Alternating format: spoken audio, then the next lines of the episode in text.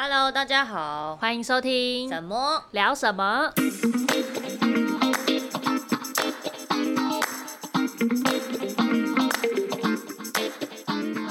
大家好，我是默默，我是闪闪。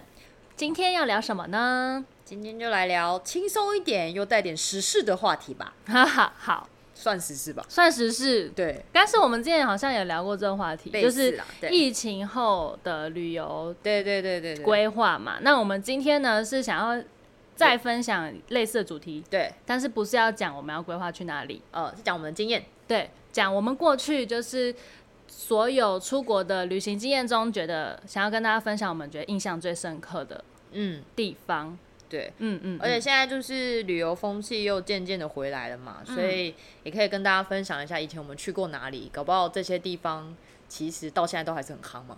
对对，没错。那你之前我们可以先分享哦，就去过的地方。对对，你可以先讲你去过的地方。我去过的地方。我后来我是列，就是我长大后去过的地方，因为我小时候的不算。小时候我妈是空服，oh. 所以我小时候去过很多地方，可是其实我一点印象都没有。比方说，嗯哼，德国，完全去过德国，我跟我妈一起去的，我根本完全没有印象。我只有印象，我好像有去天鹅湖堡，新天鹅湖堡。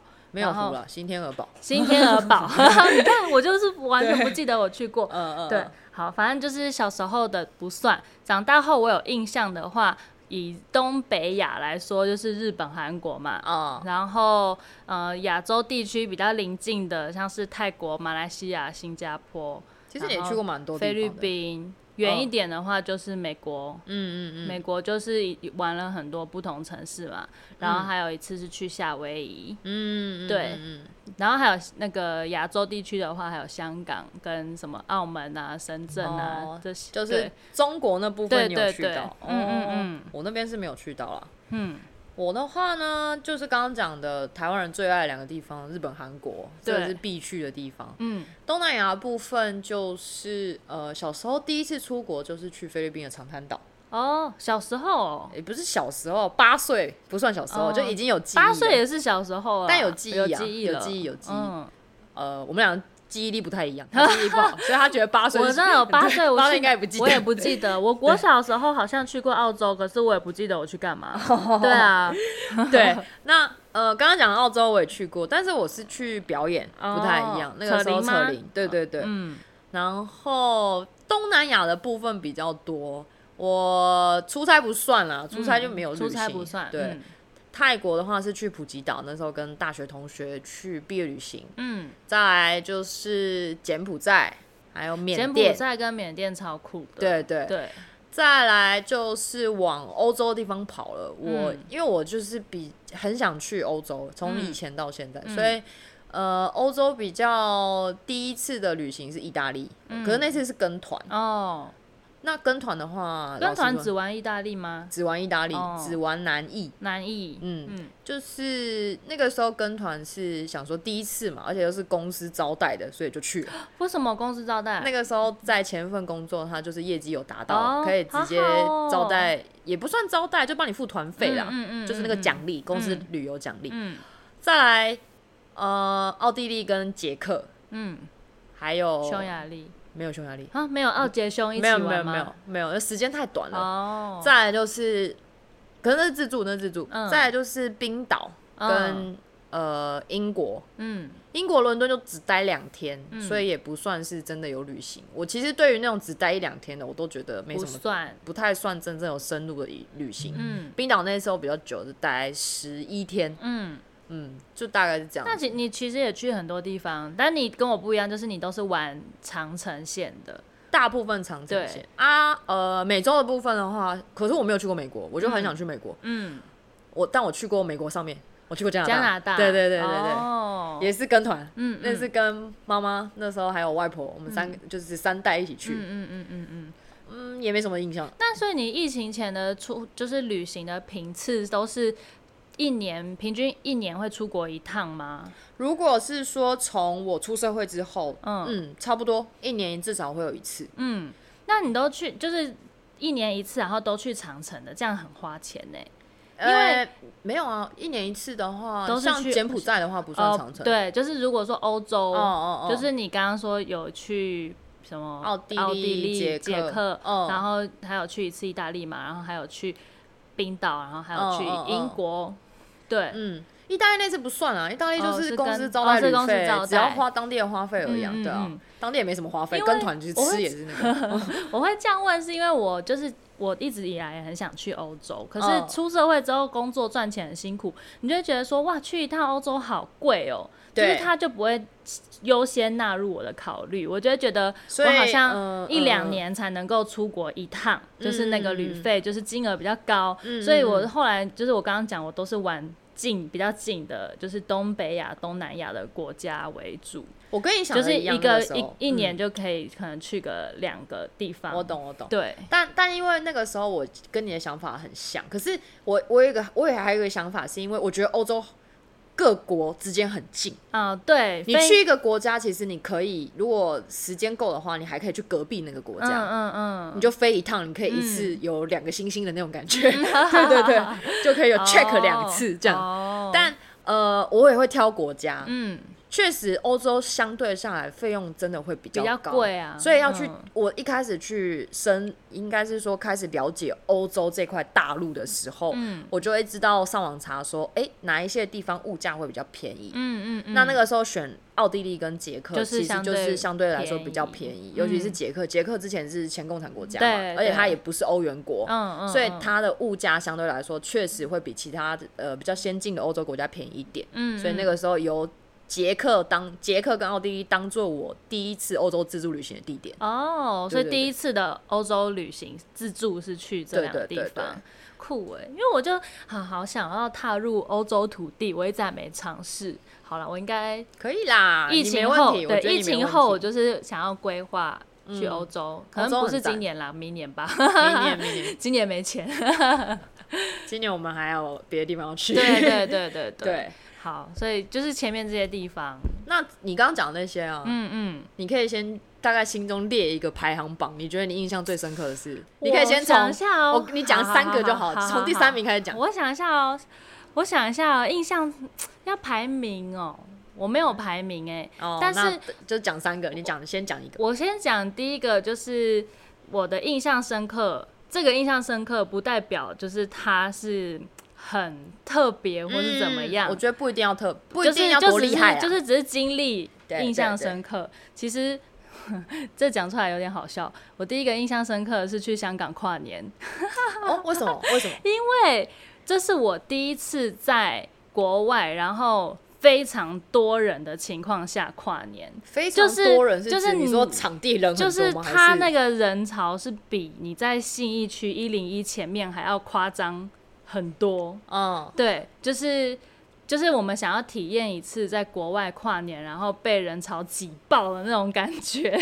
嗯、就以前那时候还年轻啊，那时候呃，二零一三年，那时候几岁啊？那时候十年前，呃、十年前二十一岁。就是大学那个阶段，对，大学那时候，然后也跟我现在的男朋友那时候一我们一起去的，婷婷他家也有去，对，我们那时候好像是六个人还八个人一起去香港吧，对，那个是我们的。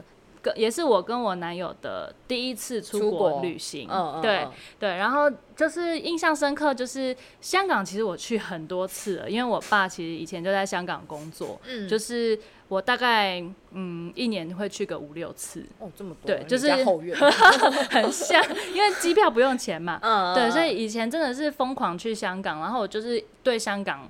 很还好，就是没有吸引力。然后这一次也只是因为那时候跟大家第一次的出国，想说试试看，不要去太远，然后花费也不要太高的地方，所以就选择香港这个最近的国家。以前台湾人很爱，就是周末没事就飞个香港，真的当自己家照。对，以前真的很多人这样啊。对，然后我们就想说，那不然因为香港既然那么无聊，那我们选个特别的日子去，那就跨年的时候去好了。对，然后我觉得。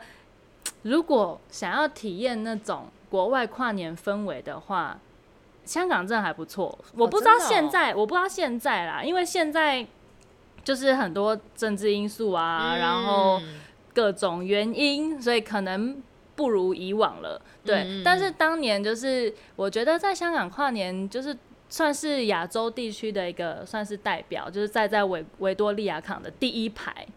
然后很多人潮聚集，就有点象征性，它有点像是你去可能纽约的时代广场跨年的那种感觉。烟火，它也是烟火。哦。因为每年跨年，你在台湾跨年的时候，你会看新闻，然后新闻就是有些它会播报世界各处，就是因为大家时间会有时差嘛，对对对，所以它就会开始播报澳洲是第一个迎接跨年的国家，然后就看到雪梨歌剧院前面的烟火，然后再来是可能就其他国家，然后台湾一零一啊，然后香港就维多利亚港，然后纽约的时代的广场、嗯、这些，所以它我觉得算是一个也是很世界知名的地标，去就是迎接跨年的地方。哦，这真的蛮特别的，然后因为我从来不会想到香港，真的，对，就是一就觉得香港就这么普通。你刚 因为你刚刚讲的澳洲跟纽约，哦，确实是大家会有蛮想去的，对对对，就是香港很近。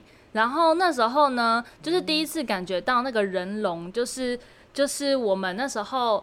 进场的时候很早就去了，我们就是怕后面进不去，oh. 所以我们好像下午大概中午吃完午餐，我们就已经往维多利亚港去移动，嗯、然后所以那时候还挤得进去。Oh. 然后第一个我觉得很酷的特别的地方，是因为那边人很多很挤嘛，然后大家都很有秩序，都用站的。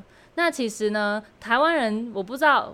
是不是这样啊？就我们是这样，就是你很就如果站累了会习惯席地而坐这件事。对啊，对啊，对但是香港人不会。哦，我不知道为什么，我那时候不会，我不知道现在的情况怎么样。但是我们那时候观察，几乎没有人坐下。然后有一个很奇特的景观，就是那时候我们这一群人呢，我们好像八个人去的吧。然后因为站久了太累了。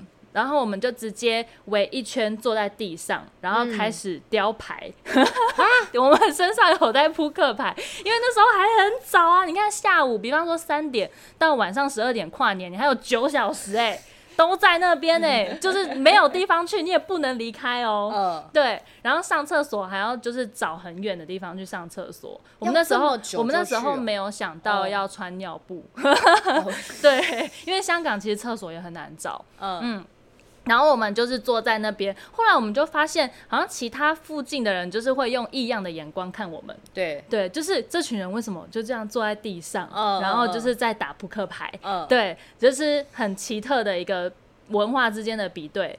对，但是就很很有趣，那时候人很多很挤，然后你就是感受那种。呃，好险没有发生踩踏事件。等一下，所以说他们，你已经说很多人都在你旁边了，所以他们要站九个小时。对啊，哈，嗯嗯嗯，是真的很挤，超级挤爆的那种，哦、就是人贴人哦，嗯，就是。只有挤可以形容了，我没有其他的词。对对，反正那时候就是挤在维多利亚港的，真的是很前面。我们很早去，所以其实我们的那个位置，我记得是蛮好的。所以你在栏杆前，就只是为了去跨年，所以就去了那。我们那趟对那次目的就是去跨年。你们去几天？好像就三天而已吧。然后其中一整天的大概一半的时间都在排，对啊，都在等那个。对啊，就是三十一号那一天就是在等，好像就三十号去，然后一号回来这样，然后就三十一号那天就是去排。排队跨年这样，但是有一个很奇特，就是他们在退场的这，就是退场的时候，呃，大家很有秩序，嗯，就是他们的退场不是那种一撒，就是每个人四面八方的挤出去那种，他们很很有默契，是会搭肩膀。就是你会搭着前面的人的肩膀，变成人龙，对，就很像很像要开始跳舞那样。就是反正它会自动变成大概两三列人龙，然后就是一个搭一个肩膀。然后就是穿梭出去，对，你就跟着前面的人走，第一个人会想办法开路，所以他们后面散场就是用搭肩的方式，然后就会有好几条人龙这样子，嗯。对，蛮酷的，真的蛮特别的，对，这个是真的是这就是这就是特别，没有说就是那个地方的什么特别，就是这个事件很特别，本身这个活动啊，本身这个活动很特别，对，也是因为是我男，我跟我男朋友第一次出国的旅行这样子。嗯，对对对，蛮好的。嗯嗯嗯。不过就是应该不会想再去第二次。不会啦，马上秒回，不会啦。这个应该我觉得应该不会。这个就是想就只是去体验一次。但是我之后我之前有说嘛，我还是人生清单的时候，我讲我想要去体验那个时代广场。时代广场。对，就是还是要去。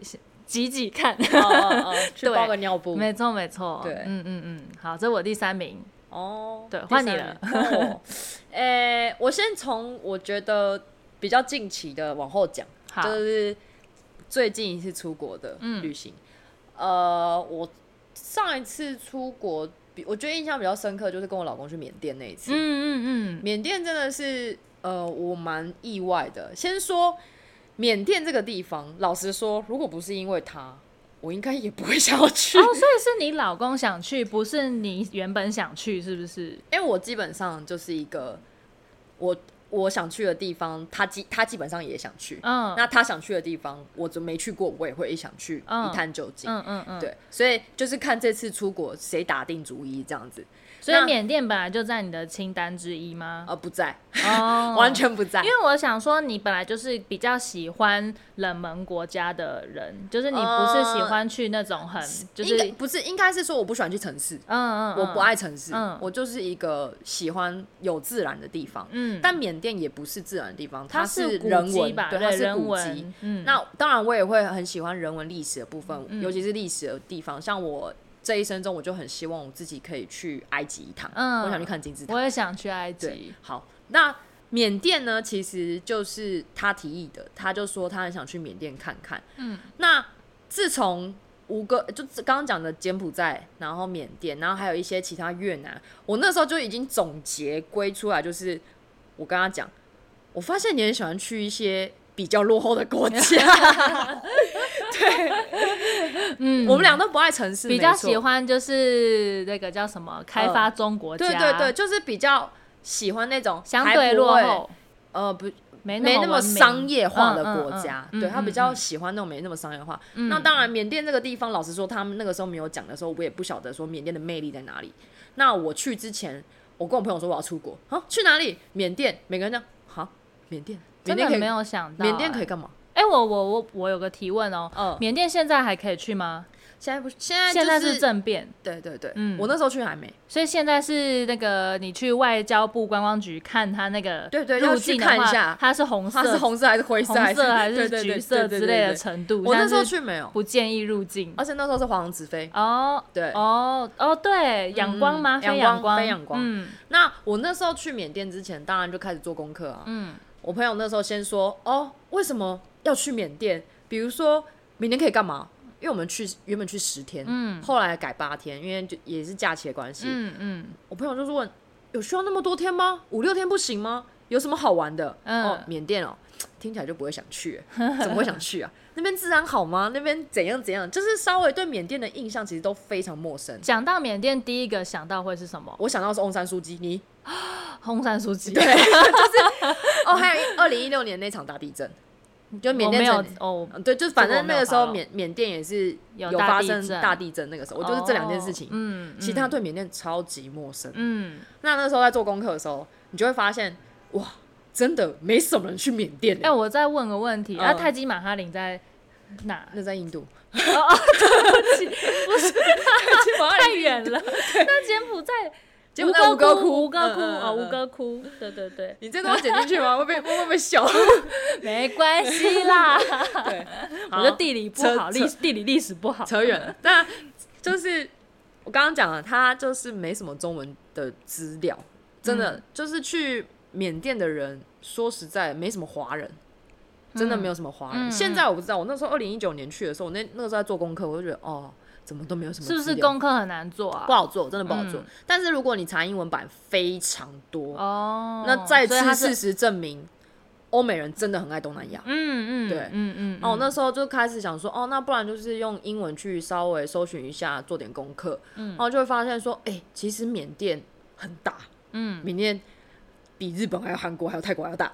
哦，对，所以如果呼应刚刚讲的五六天不够吗？哦，不够。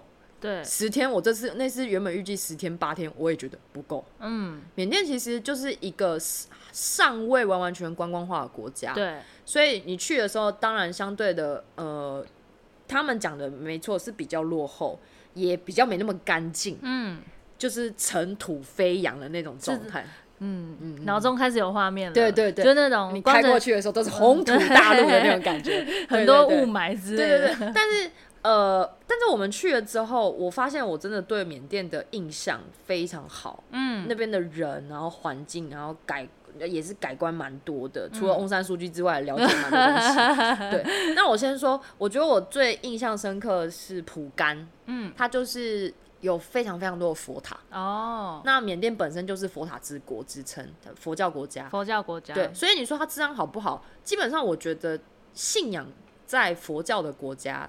的人都蛮有怎么讲亲和力的，嗯，而且很热心，嗯，人也很亲切，很好。可是不太能这样讲啊，印度也是佛教，印度教它也是从佛一开始从佛教出来的，啊，嗯，是吗？是吧？这个等一下我们再等，我们再 印度自然就不好，啊，我们再科普一下。我觉得没有那那个谁，反正我那是我自己觉得啦，那。呃，你来缅甸之前，就是你要稍微调整一下心态，你必须步调放非常非常慢。缅甸就是一个步调非常慢的国家，其实就有点像是我们突然从台北然后到南部去生活的时候，你会不习惯那个步调的落差。嗯嗯嗯，对。上菜我跟你讲，二少就是呃就是我老公完完全全的觉得肚子好饿，怎么还没来啊？然后大概才等了十分钟吧。其实十分钟在台湾算蛮久的，嗯，如果一道菜的话，嗯、就完完全空的，还没有上菜来，嗯、其实算蛮久。我就说，呃，人家应该还在煮，步调比较慢。他说，哦，对，我在缅甸。对，就是你不可以把你在台湾的那些生活步调带到缅甸来，嗯，你要放下你原本的生活习惯。没错。然后，呃，还有一个印象很深刻，缅甸是你不需要穿鞋子。缅甸就是到哪都穿拖鞋哦，因为缅甸我刚刚讲它是一个佛塔之国，嗯、所以它不管整条道路上都是寺庙，都是它的佛塔。嗯，他们对他们来说，信仰是非常的重要的一部分，也是他们生活的一部分。他们可能随时随地就要脱个鞋，然后进去佛塔里面，然后开始祷，呃，不是祷告了，就是祈祷，然后甚至是呃呃，怎么讲，算是心灵上的抚慰慰藉。嗯，所以你在缅甸看到大家永远都是穿拖鞋，因为你进去佛塔要脱拖鞋。对，对你进去佛塔要把鞋穿鞋子反而很麻烦。对对对，所以他们是连警卫都穿拖鞋，银行员也穿拖鞋。对，那他上身是穿上身穿正装，然后下身穿拖鞋。对对对对对。那他的拖鞋是夹脚拖吗？都有都有都有，有一般的拖鞋也有夹脚拖，但目前我看到夹脚拖比较多。那他的拖鞋会长得像？一般的拖鞋，还是他会就是可能稍微看起来正式一点的 拖鞋？没有没有没有，就是拖鞋，就是你看得出来它是拖鞋。其实也分很多种，就是会有像现在很多女生会有那种就是拖鞋的漂亮的拖鞋。我知道我知道，就是稍微是前面前面是什么尖头啊？对对，没有就是拖鞋，露脚趾的拖鞋。我再讲一次，就是拖鞋。你那种叫做凉鞋式的拖鞋，就是拖对，就统称都是拖鞋。我就想说他们会不会发，因为他们拖。鞋需求量那么大，会发展出就是自己的一套拖鞋文化。他们，有拖鞋文化，就他们拖鞋会夹脚拖鞋，然后花样都很很漂亮，嗯、很不一样。但不是就是拖鞋，但是它不会是看起来像蓝白拖这么随便啊，不会不会不会，嗯嗯嗯，就很多种拖鞋。嗯嗯，然后我那时候看了，我就我就跟那个我老公说，哎，他真的是不管谁都穿拖鞋，连收银员也穿拖鞋，然后全部，然后警卫你看也穿拖鞋。哎，他警察也穿拖鞋吗？警察我没有注意到，但是警卫警卫穿拖鞋啊，如果要抓犯人的，就是抓犯人一定也穿拖鞋，是不是？犯人一定也是穿拖鞋啊。总而言之，我在缅甸那个那一天的不是那几天，我就完完全全没有看到有人穿包鞋，穿包鞋都是观光客。哦，对对对，嗯，这这很特别啊，嗯、就是一个宗教影响了他们的生活习惯。哦，哎、欸，我补充一下，我查到了，佛教起源于印度的宗教，是东亚和东南亚的传统宗教，哦、然后它起源于古印度的印度河流域。在尼泊尔跟印度的边界，所以不是印度教变佛教，不是，是佛教，诶、欸，应该说是佛教后来就是衍生，反正佛教历史太太复杂了，佛教印度教就是有有关系的啦。嗯、那时候释迦牟尼佛就是从那个他是印度王子，然后就是从那边起家的，出家的。就像之前《西游记》里面说要去天竺取经，天竺就是印度。对对对对对对，对，对，没有，我只是想说，因为说佛教好像会觉得那个国家的治安很好，可是印度没有啊。好好好，了解。但我的意思是，像泰国，嗯，也要看地方，也要看地方。但但我的意思是说，缅甸的人民就是比较淳朴。嗯，也可以这样讲。嗯，可能没有被商过度商业化吧。可能。但我的意思就是说，其实像。呃，心中有信仰的，特别是佛教信仰，我会觉得真的亲和力会比较足。我不是说自然已经比较好，但是我的意思是比较就是亲和力会会比较热心，嗯嗯，比较就是嗯包容，应该这样讲，对，比较包容。好，扯远了。然后印象很深刻的是刚刚讲的就是拖鞋，那 还有拖鞋。然后缅甸还有一个就是呃，刚刚讲，因为它是还在发展中的国家，在缅甸。停电是非常正常的一件事情。哦，百货公司停电，饭店停电，餐厅停电，我每个都遇到了。没，然后没停水，我就觉得很坑，就是阿弥陀佛。嗯嗯嗯，真的就是突然走到那个 mall 里面，然后因为我们想很热，吹冷气，对，然后走到一半，停电了，直接停下来。然后我就看那个店员哦，就是原本在划手机，然后稍微抬个头，然后继续划，就是对他来说就很平常。对对对。然后我们到蒲甘，就我刚刚说的那个佛塔呃的地方，很多的地方。嗯，他就是我一进去哦，我还想说哦，他到饭店之后很贴心，帮我们把冷气都开好，先帮我们就是冷一下那个空空间。嗯，结果一进去没多久，然后我就想说肚子痛，上个厕所，结果一坐下来，咚，停电。然后我就这样怎么办？然后我在上厕所，然后我老公说我要叫那个服务人员吗？他就说让他去问一下好了。然后结果。然后来了之后，他就讲了一下，就是也是用那种不太流利的英文说，哦，it's okay, it's okay, no problem 什么之类的，就说等一下就好了。然后结果真的，哦。又好了哦，所以在缅甸停电真的是蛮正常的一件事情。嗯嗯，那你就会看到路上其实也很多那种发变电箱啊，对，所以这是一个蛮有趣的经验呐。吃餐厅也是吃一吃吃到一半好 热，然后停电，然后不然就是换有到一间餐厅的时候就说可不可以坐里面，因为看起来有冷气嘛。他说没有电，没有电，就是没电。嗯，所以就是很很日常，嗯，很有趣，很有趣。然后再来就是呃，我觉得还有一个交通。他们的交通真的就是一个乱，嗯，我说真的就是乱，乱到不行。嗯，去过东南亚，其实好像菲律宾好像也差不多。菲律宾也，呃，因为我菲律宾去宿务，所以然后就是在那个，就是它是离岛嘛，所以其实离岛上它比较没有那么严重的交通问题，会比较像是去台湾的外岛那种感觉，它就是只有一条路，然后也没有什么很大的车流量，都是嘟嘟车，所以就还好。如果说要交呃，就是交通的问题的话，应该是泰曼谷，对，哦、曼谷，因为像曼谷的话，它在尖峰时刻，它的那个交通也是很可怕。嗯，对，嗯嗯嗯嗯。嗯，那我觉得缅甸它有一个让我蛮算是文化冲击吧。嗯，他们就是随时随地都在按喇叭。哦，就是后来我才发现说，哦，他按喇叭不是像我们台湾人是因为警示作用，对，它就是警示作用，它就是比较是提醒。可是。嗯台湾人按喇叭就会可可能按个一两下，可是那对面人都要拿那个球棍下车了，oh. 就是那种不太一样。台湾人是尽量都不会按喇叭，嗯，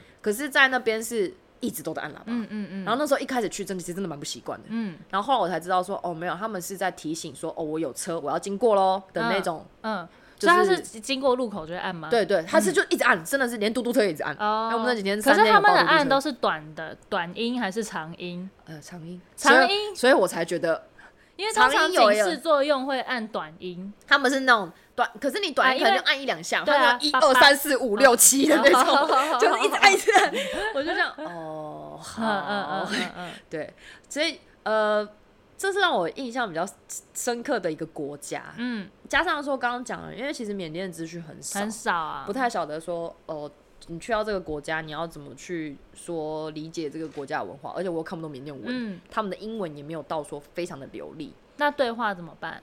哦，Google 翻译，哦、我就把我要讲的，然后全部写在 Google 翻译，然后放翻成缅甸文给他听。对对对对对，哦、就是嘟嘟嘟嘟车的话，嗯、当然在仰光城市英文相对会比较好一点，嗯嗯、然后饭店的柜台英文相对也比较好，嗯、但是比如说真的嘟嘟车啊，或者是路上的人啊，都会。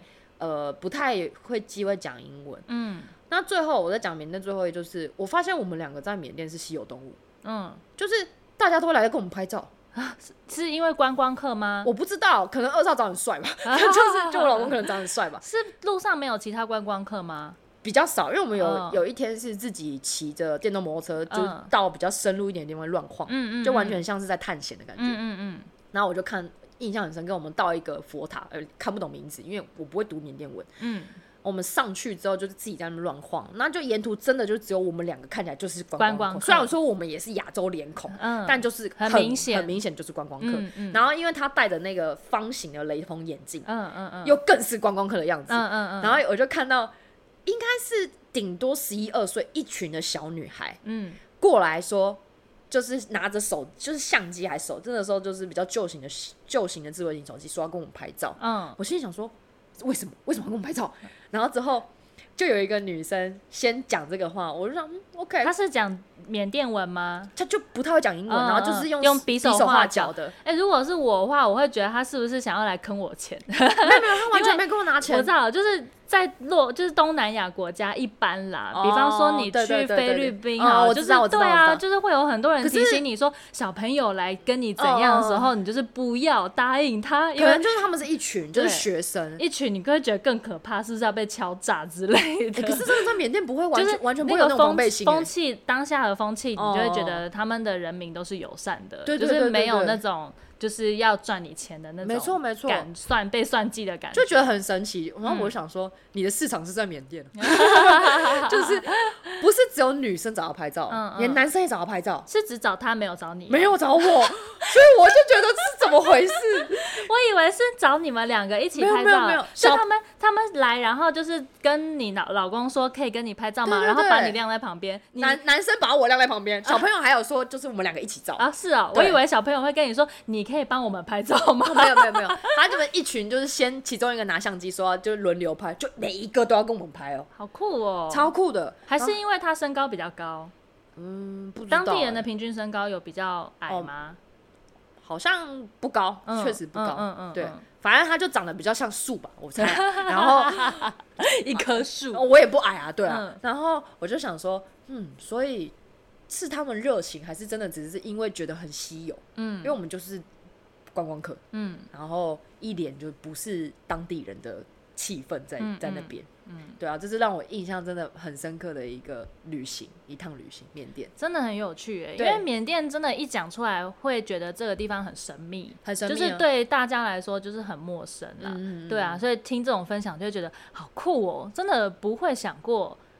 嗯，对，缅甸这也我不在我想的想过的那个国家清单内。而且就像你刚刚说，其实真的在泰国、在马来西亚、在菲律宾，你真的在路上如果看到一些小朋友或者是一些在路边的人，不管是大人还是甲乙丙丁，对，你真的就会对他有防备心，有会有防备心。可是，在缅甸，我我们当下真的是完完全全没有这种防备心，嗯，而且不会有那种呃，就是你。那种你想干嘛？嗯嗯嗯嗯，就他的人民给人的感觉就是很淳朴，很淳朴，非常淳朴，嗯嗯嗯，很像到就是那种台湾的乡间，就是小镇的那种感觉。对对对对对对，嗯、就是甚至是你会觉得说，嗯，这个国家的人民很单纯，嗯，就是原来、哦、他们没什么心机，对。而且你会觉得他们给你的感觉就是很知足。我现在有这些，我会觉得我很幸福。哦，就是那种氛围。嗯，特别是在普甘，这个会让我想到就是另一个国家，就是不丹。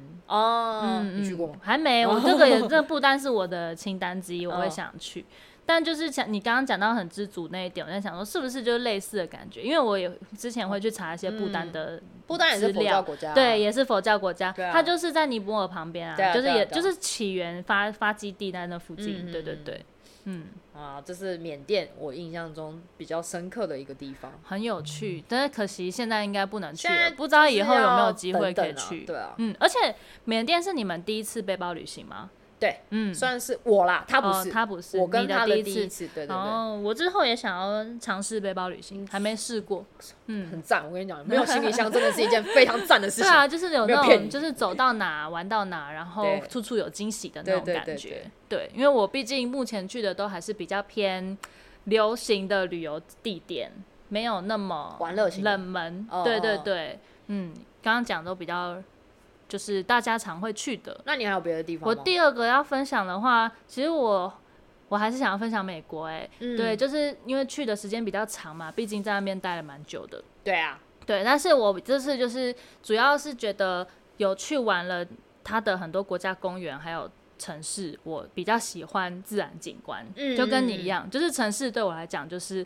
嗯，看看就好。对，啊、对，然后自自然景观的那种一些地形特色会比较吸引我。嗯，然后我想要分享就是那时候我因为在那个拉斯维加斯那边工作，就是比较靠近西岸的内陆段一点。然后我们那时候就是中间安插了一小段。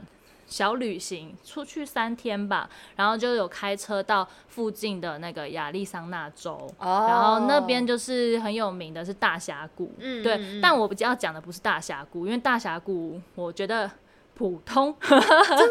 就是第一眼看到会觉得震撼，可是它就是火焰山。哦，不是，开玩笑的啦，在台湾就有啦，哦、看什么看？没有啦，没有啦，就是大峡谷，它就是呃，第一眼看到震撼之后，它的每一个点看，你就是在围绕着同一个地形在看，不同的角度而已，就是其实比较单一啊，比较单一一点，没有那么多地形的变化，嗯、对，它就是都长一样这样子，对。然后我是有两个在都在那附近的地方，一个是羚羊谷。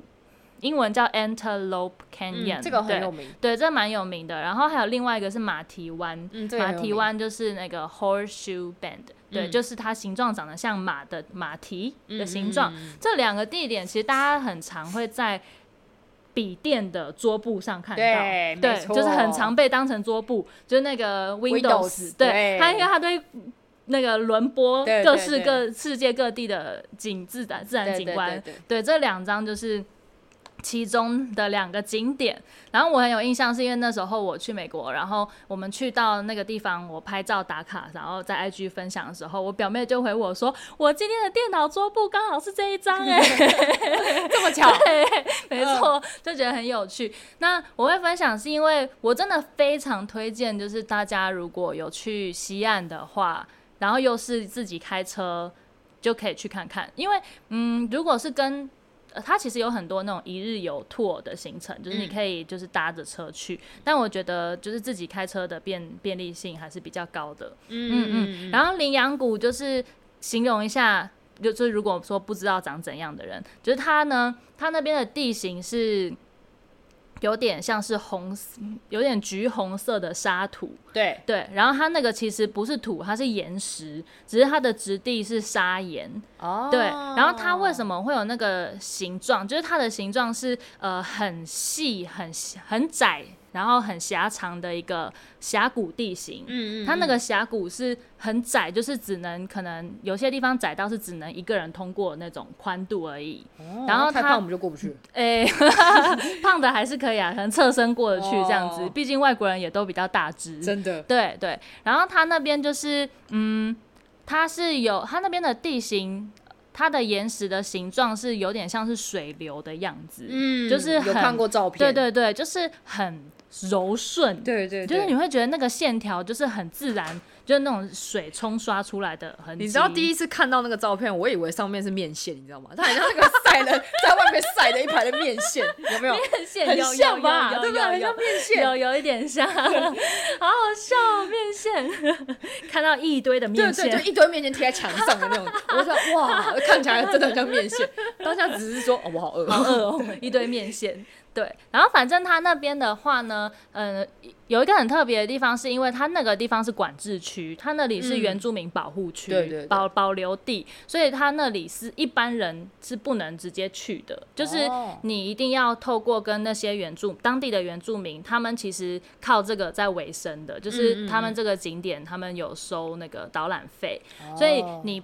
虽然说它是一个就是开放空间，可是你不能直接去，就是会被不能擅自进去，会被拦下来。嗯、对，然后你一定要事前跟那个当地的原住民在网络上做申请之后，然后才能够去。对，现在好像。后来听说好像蛮难报，我那时候二零一五年去的时候，观光客相较还没有那么多。哦，真的吗？我以为他一直都蛮知名的。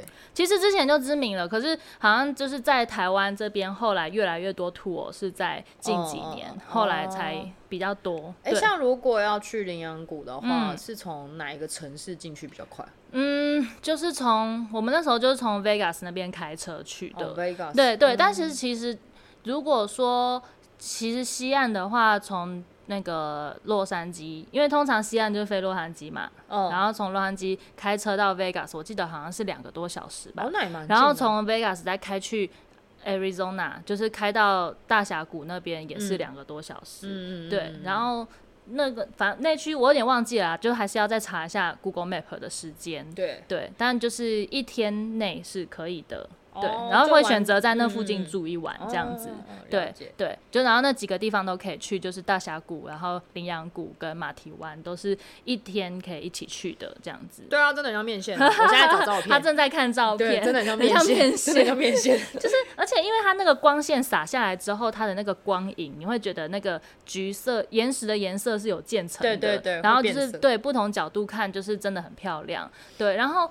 但提醒大家，就是他那边，你如果去的话，衣服我觉得可以，就是不要穿太好，因为他不是你走下去本来是干净的嘛，上来身上全部都是沙土，哦、因为它就是陆续都还是有在一点点的剥落这样子，哦、对，所以对对风化，所以就是你身上就是会带有很多的沙土这，样还蛮有趣的哦，对。嗯还有很好玩。然后它那个地方还有一个有趣的地方，是因为它有分两个点进出，一个是呃，就是它那个叫一个是上羚羊谷，一个是下羚羊谷。然后我们去的是下羚羊谷，就是那个下羚羊谷去的人相对比较少。嗯，对。然后上羚羊谷跟下羚羊谷的差别在于，上羚羊谷它是在地面上的，就是它是你直接走进去那个峡谷。然后下羚羊谷的话，它是在地底。地底就是你踩在那个岩石上，有没有？它有一个缝隙，然后那个缝隙有梯子，你就直接从梯子下爬下去。嗯、爬下去之后，就会走到它的那个峡谷的底端。哦、然后是走在峡谷底下，然后它那边就是比较多的梯子要爬上爬下。嗯、然后最后整个导览结束，再从最后面的梯子爬上来，大概一个半小时。哦，这么短。嗯，我以为至少比如说五六个小时之类的，没有，不会，因为它不是像登山一样很长的一个步道，哦，它只是就一个区块而已，嗯，对对对，虽然它不是像。就一定要跟 tour 就对，对，一定要跟 tour，然后就是原住民会带你去导览，你没有办法自己走。那拍照不都是人？对对，就是要自己找角度啦。嗯，就是可能要避开人潮，然后就大家轮流拍照这样子。对，所以在这个地方，我是觉得就真的很特别。第一次看到的时候，有觉得很震惊。有在我清单里面。嗯，就是能够亲眼看到的话，我会觉得。很值得去，就是看那个大自然的那种奇景，嗯、对啊，嗯、你就觉得它那个冲刷出来那个地形真的很特别，对对。然后旁边就是马蹄湾，然后它两个很近，开车十五分钟就到了，哦，真的好近，很近。所以就是我会喜，就是建议可以一起去。然后马蹄湾的话，它是。就刚刚讲，它就是一个 U 型的，嗯，河流的样子。它那个是那个叫什么科罗拉多河，嗯嗯，对对对。然后就是那个冲刷出来的那个地形，就是很震撼。就是当下看到，看照片就觉得很厉害。对，嗯，就是当下去也会觉得，就是那个天然的地形，对，就是反正跟马蹄，就这两个点，就是真的也是你第一眼看到就会觉得哇，很很美。就是说不出话来那种美，对。那他这个也要当地语。马蹄湾的话是开放、免费的，对对对，free，free，没错。然后好像就是蛮多人在那边拍照，会没有注意安全，然后就会发生意外，因为他那里是没有真的没有做围栏的，然后他下去那个高度好像一千英尺吧，就是很深，下去就掰了。对对对对，所以就是拍照的时候要小心。有大自然的那种鬼斧神工，我真的觉得蛮屌的。嗯嗯嗯。嗯，就是特别是地形的地形的那种震撼。对，然后就是介绍这两个地方之后，我觉得就是也要推荐一首歌。什么歌？那个你们，你有看那个一个巨星的诞生？哦，我知道你要说哪一首了。对，我就知道。Burning in your eyes，对对对，这首超好听的。我只要每次一听这首歌，我脑海里就会开始有那个。整个亚利桑那州的那个黄土。其实你刚刚讲亚利桑那州，我第一个想到也是也是这首歌。对，就是，而且因为他电影就是在那边拍嘛，然后那个行驶在公路上，他那边的土真的就是比较那种红土黄土的那种风景，没错，对，就是很很壮硕的地形。所以他取材很认真的意思。那那部电影，对，就是嗯很喜欢，推荐给大家。因为羚羊谷其实我之前也有在查，就也是我非常非常想去的地方。嗯嗯，如果可以的话。美国真的很多地方都是我心中非常想去的清单。嗯，对啊，就是也是自然景观吧。对，自然景观居多。美国我们都会说，就是因为它就是 National Park 嘛，我们都会叫那个叫 NP 之旅。N National 怎么听起来像打游戏之类的？NP 就是其实好像蛮多人这样讲，就简称就是美国的 NP 旅行。嗯，对，嗯嗯我觉得玩 NP 比玩城市好玩，而且就真的他们国家公园真的听说非常壮观，而且就是地形很特别，然后很大。嗯嗯嗯嗯嗯。好啦，今天这一集有点呃超过时间，所以我们分上下两集哦。好，下次见喽，拜拜。